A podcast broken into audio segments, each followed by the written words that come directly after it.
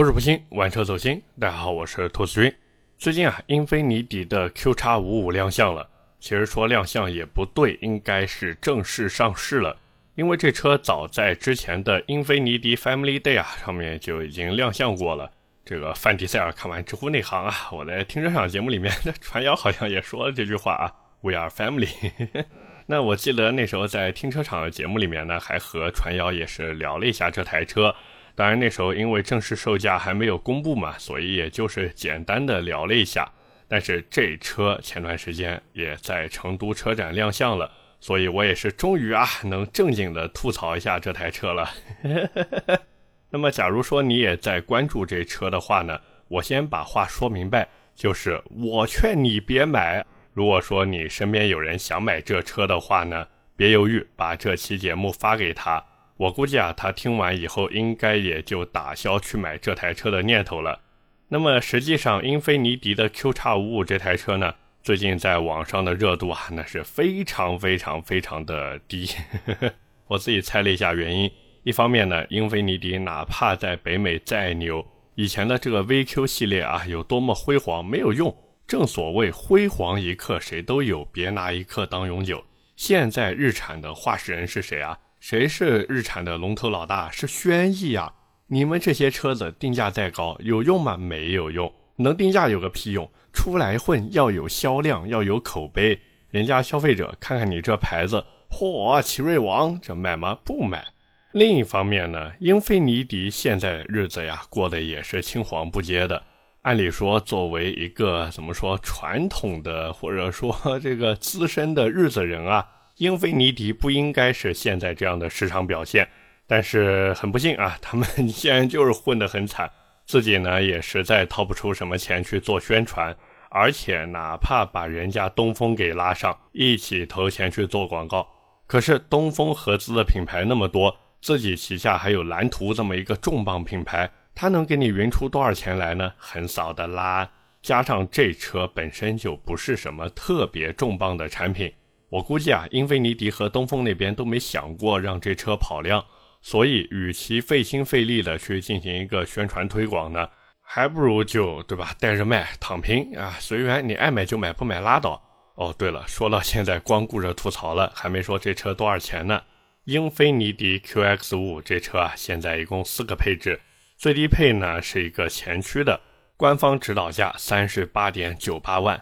没错，一台和 Q 叉五零同平台、同底盘，甚至可以说就是换了个壳子的车，起售价硬生生的就比 Q 叉五零贵了五点六万。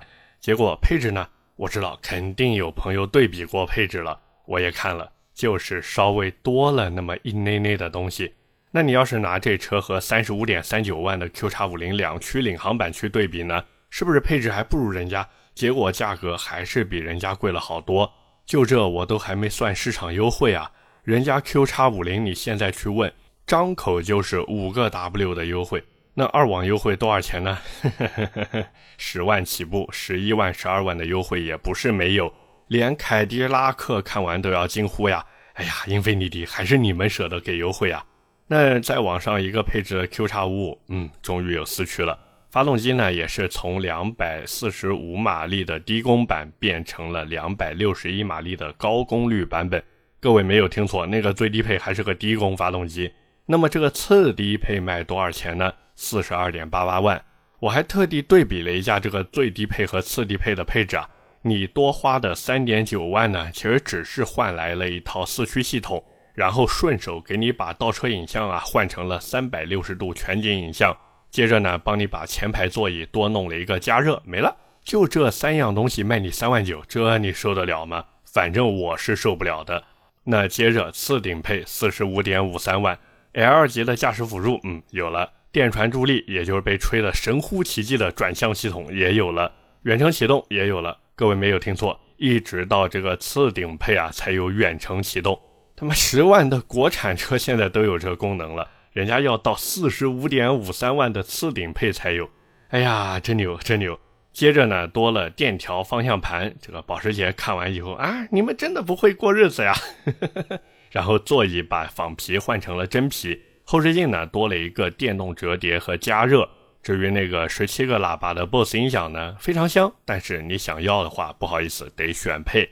换句话说呢，实际上真正的 QX 五五呀，就是要从这个四十五点五三万的次顶配开始，才算是这台车一个比较完整的状态。但是你想要这个比较完整的状态呢，你就要比买次低配车型多花两万六千五。至于那个四十七点五三万的顶配啊。其实也就是多花了两万，然后再给你多点舒适化配置，像什么电尾门呀、方向盘的加热和记忆呀，包括那个十七个喇叭的 BOSS 音响啊、矩阵式大灯呀，等等等等，反正花里胡哨的东西非常多。但是价格哎，只比次顶配贵了两万。那你说你买啥呢？你如果真的看到次顶配车型了，四十五万多都花了呀，还会在意这两万吗？咬咬牙，对吧？上它个顶配。所以换句话说，就是 Q 叉五五光从配置上你就能看出来，英菲尼迪他根本就没有想好好的卖这台车，甚至我都怀疑啊，他们是不是去隔壁的东风标致偷师学艺了？这顶配以下都是盖板的操作，玩的那是极其的熟练，说不定都有可能在他们的决策团队当中啊混进去了一个法国人。可是现在连法系车都不玩顶配以下接盖板的操作了。你英菲尼迪怎么越活越年轻了呢？是不是？当然我知道，肯定有朋友会说：“哎呀，兔子，你不能这么去对比。你拿这个进口的 Q 叉五五去对比国产的 Q 叉五零，那肯定是国产的 Q 叉五零便宜啊。”好，那我拿高一级的车子去对比，这个应该没有人有意见了吧？英菲尼迪的 Q 叉六零啊，他们家今年的重磅产品，虽然只是他们觉得比较重磅，但好歹也算是重磅产品吧，对吧？那那个车卖多少钱呢？三十九点九八到六十一点九八万。那实际上 Q 叉六零那台车呢？我记得我在停车场的节目里面也是吐槽过。哎呀，我这个怪不得接不到商业合作，我这成天吐槽人家。我当时说这车的变速箱呢，用的是采埃孚的九 AT，就是那个 Q 叉六零啊，用的是采埃孚九 AT，开起来呢肯定是跟抽风一样的，而且还容易坏。这个跟英菲尼迪没关系，跟采埃孚有关系。同时呢，英菲尼迪 Q 叉六零的定价，我当时说简直就是离谱他妈给离谱开门，离谱到家了。虽然说我在做完那期节目以后呢，这也不知道是东风英菲尼迪的人听了我的节目，还是说他们自己也觉得这个价格离谱。反正没过多久就出了一个更低配置的入门版车型，直接把那个起售价拉到了四十万以内。但是有用吗？其实也没有用，还是贵呀。而且那车根本没优惠，当然呢也没什么销量。可是就这么一个情况摆在这儿，人家 Q 叉六零想的是什么呢？想的是通过订单生产来控制价格。哎呀，我是真的看不懂他们的操作，一个字绝。那 Q 叉五五的价格呢？现在起售价三十八点九八万，你加一万都能买 Q 叉六零的入门版了呀。次低配的 Q 叉五五四十二点八八万，你加一万一能买 Q 叉六零的次低配；四十三点五三万的 Q 叉五五次顶配，你加两万五能买 Q 叉六零的四驱卓越版；四十七点五三万的那个 Q 叉五五顶配车型，你再加两万多能买 Q 叉六零的四驱豪华版。你说这个对吧？四十大几万都花进去了，加个两万多又能怎么样呢？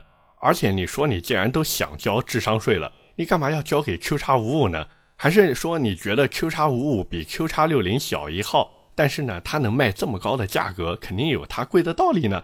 毕竟那句耳熟能详的话，对吧？那好就是贵，贵就是好。还是说这个 Q 叉五五有所谓进口车的光环？你觉得这车啊，这钱花的属于值呢？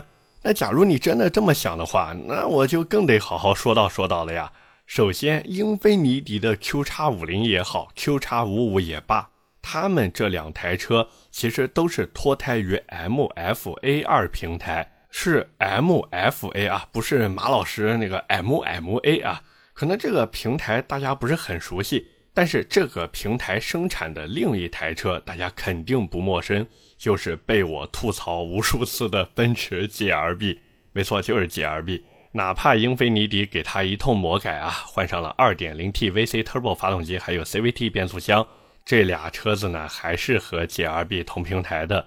那挂着奔驰 logo 的 GLB 卖多少钱呢？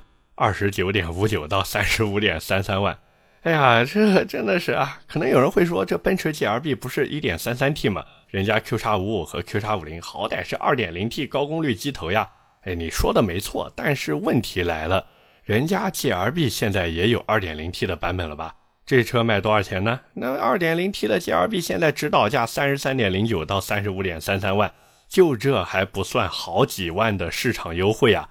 你说我手捧这么多钱，然后 Q 叉五五和 GLB 放在这儿，我买哪台呢？对吧？我说句不好听的。我哪怕是被割韭菜，我也更愿意被奔驰割一刀走。你英菲尼迪跟奔驰去拼品牌，你有这个实力吗？对不对？而且人家 GLB 还是七座，哪怕 GLB 的第三排狗都不坐，那也是七座。因为我开着奔驰出去，人家知道，嗯，这个有钱啊，买了个奔驰啊，还是个奔驰 SUV，嗯嗯，不错，条件不错。那我开个英菲尼迪出去，人家不太熟悉车子品牌的人一看。说不定还以为是奇瑞又出了什么新的子品牌呢，然后嘟囔一句：“哟，这奇瑞长得还挺好看的。”而且哪怕我们撇开同平台的奔驰 GLB 不说，我们就说 Q 叉五五这台车，它的颜值虽然还可以，但是内饰呢？你说我这四十多万花进去，我买了个啥呀？换汤不换药呀！人家消费者也有话说的，我花这么多钱想买的是什么车？你英菲尼迪给我的是什么？万年不变的 InTouch 中控改过吗？光是要加一个 CarPlay 和 CarLife 啊，你英菲尼迪磨了多少年才加进去？真的是 RNM 退钱。然后呢，之前英菲尼迪走的是什么路数？是运动加舒适加可靠三位一体，形成一个特别稳定的口碑三角形。结果呢，奔驰 M274 一配，奔驰的那个双离合一装，好家伙，GG！要我说，这真的就是被所谓的联盟啊给忽悠瘸了。所以这也是为什么说啊，洛克塔尔为了部落啊，部落 YYDS。那人家奔驰有品牌光环呀，你英菲尼迪有吗？完了，英菲尼迪对吧？他看这个奔驰靠不住，那靠谁呢？靠自己，靠 VC Turbo 想翻一个身，结果呢配了一个 CVT 变速箱，翻沟里去了。要知道，消费者是不会管你配的 CVT 变速箱，它到底是钢带式还是钢链式的。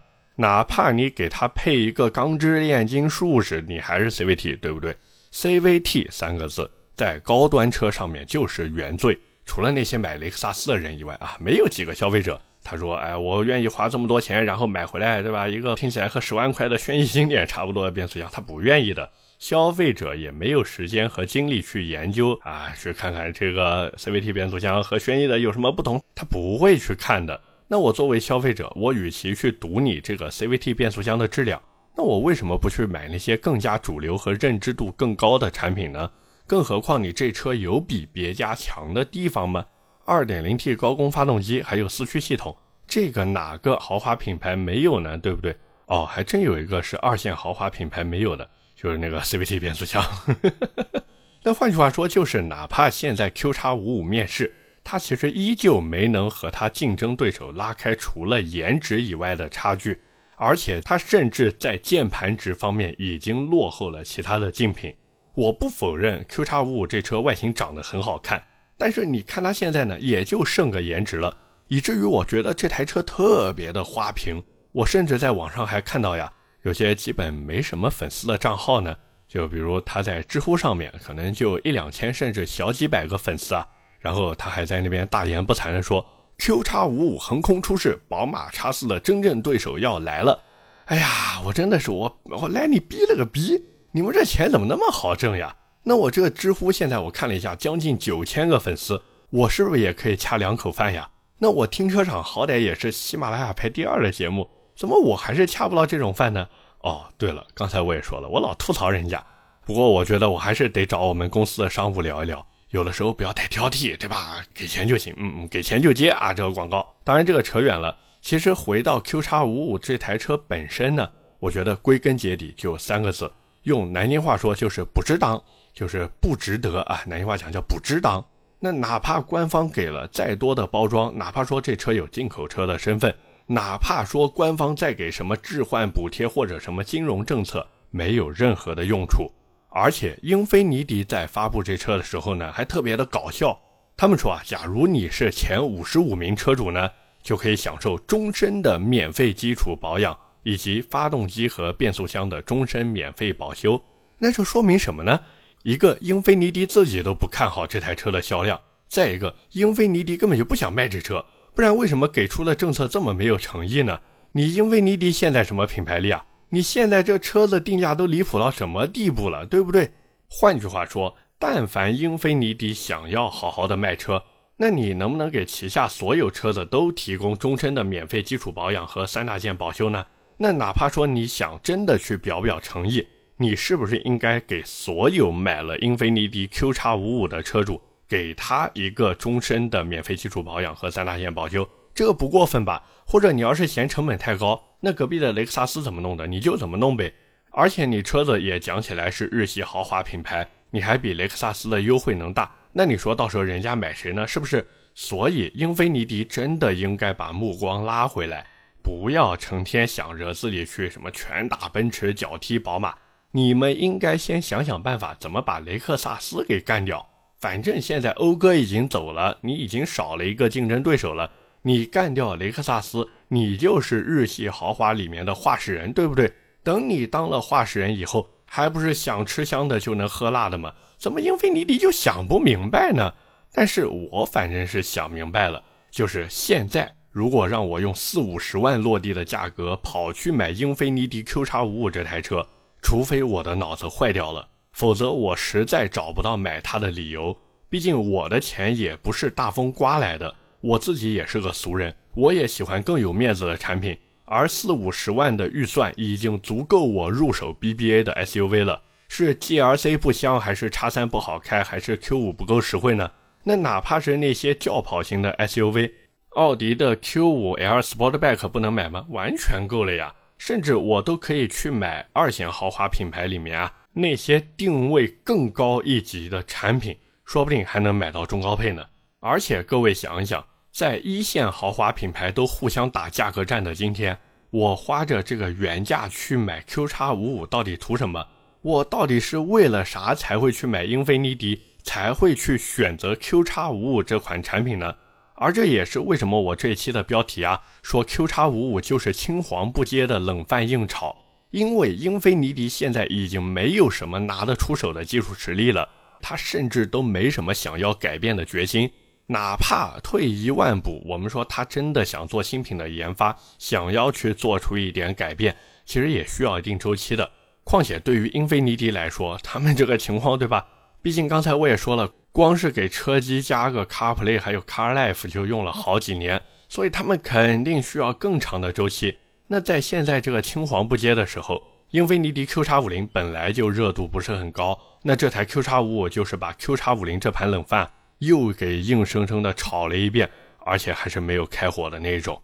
OK，那么今天关于英菲尼迪 Q 叉五五呢，我们就先聊这么多。下面呢，和大家聊点闲的。这个闲的聊点什么呢？主要想和大家探讨一件事儿。这件事儿的起因呢，是一个蛋，没错，就是一颗鸡蛋。这怎么回事呢？就是我们公司附近啊，有一家专门做牛肉饭的，类型呢，有点像十七家那一种，我觉得还挺好吃的。而且动不动就有什么红包优惠啊，或者什么就比较实惠嘛。包括他们家也是有我比较喜欢吃的那个温泉蛋牛肉饭啊，因为我觉得那个半生不熟的鸡蛋拌在饭里面很好吃嘛。刚好这家也有，而且价格我刚才也说了对吧，不是很贵。像我平时就是一份牛肉饭，再加个章鱼小丸子啊，或者炸蟹柳什么的，吃下来也就三十多块钱。那在我们公司附近的这些外卖店呢，就稍微感觉啊，就只是感觉干净点的这些外卖店里面，这家真的不算贵。但是前几天送来的外卖，我感觉不太对劲，因为当我打开那个饭盒的一刹那，我发现鸡蛋没了。按理说这种温泉蛋啊，它都是很明显的，包括我前几次点的时候呢，也都是有个明晃晃的温泉蛋在里面，所以我就很疑惑，我这鸡蛋哪儿去了？不过我转念一想啊，有可能是点餐的人比较多，人家在备餐的时候呢不小心忘记了，然后呢就急匆匆的，对吧？把这个饭给打包了，所以也能理解。那按常理来说，就是我可以联系店家补送一个，正好办公室里面也有微波炉嘛，大不了等这个温泉蛋补送过来，我再把饭热一下，把这个蛋加进去就行了，这个小事儿。可是当我准备打电话联系店家的时候，我突然发现竟然餐具也没给我送。而且这家店呢，其实不是那种需要你选择要不要餐具的，就是他会默认给你配餐具的。我当时还转头又看了一下，我攒了一堆的一次性餐具。我想想没事儿对吧？反正我也有，所以还是先问鸡蛋的事儿吧。于是呢，我就打电话过去，接电话的呢是一个男的，这个听声音啊年纪也不大。我呢还是挺客气的，我说是不是你们中午比较忙？然后我的那份饭里面啊本来应该有温泉蛋的，但是这次没有，你们呢看能不能给我补送一个呀？结果那头呢也不知道是太忙还是说脾气很大，直接就给我没好气了，来了一句：“那你想怎么样？”就是这个语气，就说啊，那你想怎么样？我当时真的有点懵啊，我就在想，这难道是把我当成专门碰瓷或者讹诈的了吗？反正我是有点莫名其妙，所以我就跟对方说，哎，我点的这个餐啊，不仅温泉蛋没有，你这个餐具也没给我配，反正我就一五一十的把这个情况说明给他们。但是因为他冲了我一句嘛，我又又补了一句，我说你是想让我吃手抓饭吗？结果对方还是那句，那你想怎么样？我说不是我想怎么样呀，而是我现在想要你把缺掉的东西补给我，不论是餐具还是那颗蛋，就这么简单的事情，对吧？结果对面直接来一句我没空给你补送，你退款吧，然后就把电话给挂掉了。说实话，我那时候确实是有点生气的，但是转头想想，哎，说不定人家那边真的很忙呢，要不然就是我哪句话说的不太对啊，我不应该吐槽那一句说你想让我吃手抓饭，可是我转头又想了一下。我这全程对吧？除了那一句啊，我都是客客气气的在跟人家沟通呀，所以我是真的搞不懂，就这种服务态度，他到底是怎么把店开下去的？而且我看了一下这个外卖店的评价，我发现不仅是我一个人遇到了这种事情，很多点这家饭的人啊，都碰到了这样的事儿，要不然温泉蛋没了，要不然餐具没了，要不然就是点的一些小食啊、加餐呀，他漏送，所以我也就直接发起退款了嘛。那没过一会儿，退款也就到账了。按理说呢，这种白嫖一顿饭，感觉心里面啊还是挺赚的。但是那天的中午饭，我怎么吃怎么觉得不爽，我就感觉自己是不是真的在故意讹人家一顿饭一样。毕竟就一颗鸡蛋的什么，这弄得我自己还有一点怀疑自己了。所以我今天也是想在这边呢，借这个机会呢，和大家探讨一下，就是假如你们碰到这种事情会怎么弄？那如果有听友也是做外卖生意的。如果说碰到我这样的情况，你们又会怎么处理？我呢就以我这个故事作为一个引子，也是欢迎大家在评论区进行一个讨论和交流，好不好？OK，那么今天闲的呢就和大家聊这么多，下面是我们的留言互动环节。我在上期的节目啊和大家聊了一下新出的传奇 M 八，我看有的朋友说，哎呀，兔子上期节目太短了，说呀你这是不是在划水？这个还是要跟大家说明一下。一个呢，确实有点划水，主要最近呢，我真的非常非常的忙。这个成都车展开之前和开之后呀，来了不少的商业合作。那我之前在节目里面也跟各位说过，就是有一些商业合作的稿件是我这边来写脚本的，所以这也就使得我自己的这个节目呢，就没有那么多时间去筹备。再一个呢，就是传祺 M8 那车呢，确实也没什么聊的。它这车毕竟是国产 MPV 销量常年霸榜的产品，那你说它能有什么硬伤吗？其实也没有呀。因为买 MPV 的人其实和普通消费者不一样，很多买 MPV 的人呢，他们在对比车辆的时候呀，那个耐心是极其的好，而且会不停的去 4S 店进行试驾、体验、对比。所以在这么一个情况下，传祺 M8 还能成为国产 MPV 的销冠。你说他这没点本事能行吗？对不对？所以这也是为什么上期节目比较短。这个呢，大家如果觉得不够听啊，我下次这个好好准备一下，好不好？就像今天这期节目一样，大家听的应该觉得还是蛮过瘾的，是不是？那么第一条留言呢，来自李野 DA，他说：“兔子你好，我这几个月呀想提雅阁或者英诗派，但是网上看到说这车二零二三年啊就要全新换代的消息。”一时间呢，有点不知所措，想请我帮忙分析一下，这个英诗派也好，雅阁也好呢。你说二三年换代，我觉得不太可能。真的换代要进入国内的话，有可能是什么呢？二三年下半年的广州车展亮个相，然后二四年的上半年呢，才会正式的在国内进行一个生产和销售。那你如果现在想去买雅阁或者英诗派的话呢？我建议你还是去买雅阁，因为英诗派那个车子的碰撞成绩呢不是特别的理想。当然，雅阁你说它有多硬吧，其实 也没有多硬。包括我记得我之前在节目里面好像也说过，就是本田的车子它都是贴着最低标准的这个下限，然后去造车的，甚至有可能 比那个最低标准还要低那么一点点。所以你呢，不要对它的一个怎么说耐撞性啊，或者说其他什么抱有太大的期望。你呢，就图一个省心省油、保值率高就行了，好不好？下一条留言来自莫雅蒙人，他说用丰田混动啊，就指传祺 M8 那车呢，用丰田混动也只能拔拔调性，作用不大。要是真喜欢丰田混动，买丰田多好呢，贵又怎么样？合资品牌。要是真为了省油买比亚迪唐和宋 MAX DM-i 多好呢？其实这个就是一个取舍问题。什么意思呢？丰田的混动它虽然混得很好啊，混得很好，但是呢，它没有动力，它的动力表现不如传祺 M8，对不对？因为传祺 M8 用的是 2.0T 发动机，但是这个丰田呢，不好意思，自吸的，所以它开起来呢不会那么的有劲。那回过头再看你说的比亚迪。比亚迪唐，它是一个 SUV，它的第二排舒适度肯定是不如传祺 M8 这种 MPV 的。那至于宋 MAX DM-i 呢？小呀，兄弟，那个尺寸太小了呀。虽然说价格还可以，对吧？但是这尺寸真的满足不了很多人的刚需。毕竟不少人他买这个 MPV 还是为了满足家用。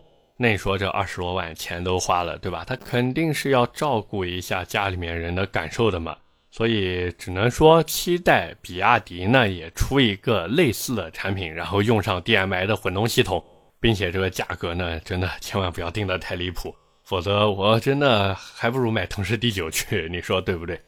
那么最后一条留言呢来自越秀山下，他说传祺 M8 这车呀五米二的车长，家用呢确实好难停车，女主人肯定不敢开，男主人会很累。另外呢，能不能说传祺 M8 是埃尔法的平替？这个我们一个个来说啊。五米二的车长呢，反正停机械车位呢，确实有点困难。这个你说女主人肯定不敢开，我觉得啊，这个有点有色眼镜了。毕竟还是有那些开车比较犀利的女同志的啊。那再一个，你说传祺 M8 是埃尔法的平替，我觉得这个，嗯，哎，怎么说呢，有点侮辱 M8 了啊，真的是有点侮辱 M8 了。因为 M8 的这个质量啊，还有这个耐撞性啊，这个都是我们说针对测试进行过加强的。但是埃尔法那个车子嘛，它的底子本来就不是特别的贵，然后它也没有针对性的，比方说 A 柱做加强啊，或者哪些地方做加强，它没有做。所以你说它是埃尔法的平替，你要单看这个产品力来说的话。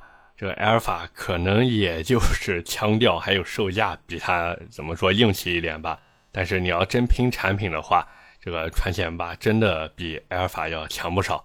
OK，那么以上就是我们今天这期节目的全部内容了，也是感谢各位的收听和陪伴。我的节目会在每周二和每周四更新，点赞、评论、转发是对我最大的支持。各位如果还有什么想听的车或者想聊的话题，也欢迎在下方评论区留言。我们下期节目接着聊，拜了个拜。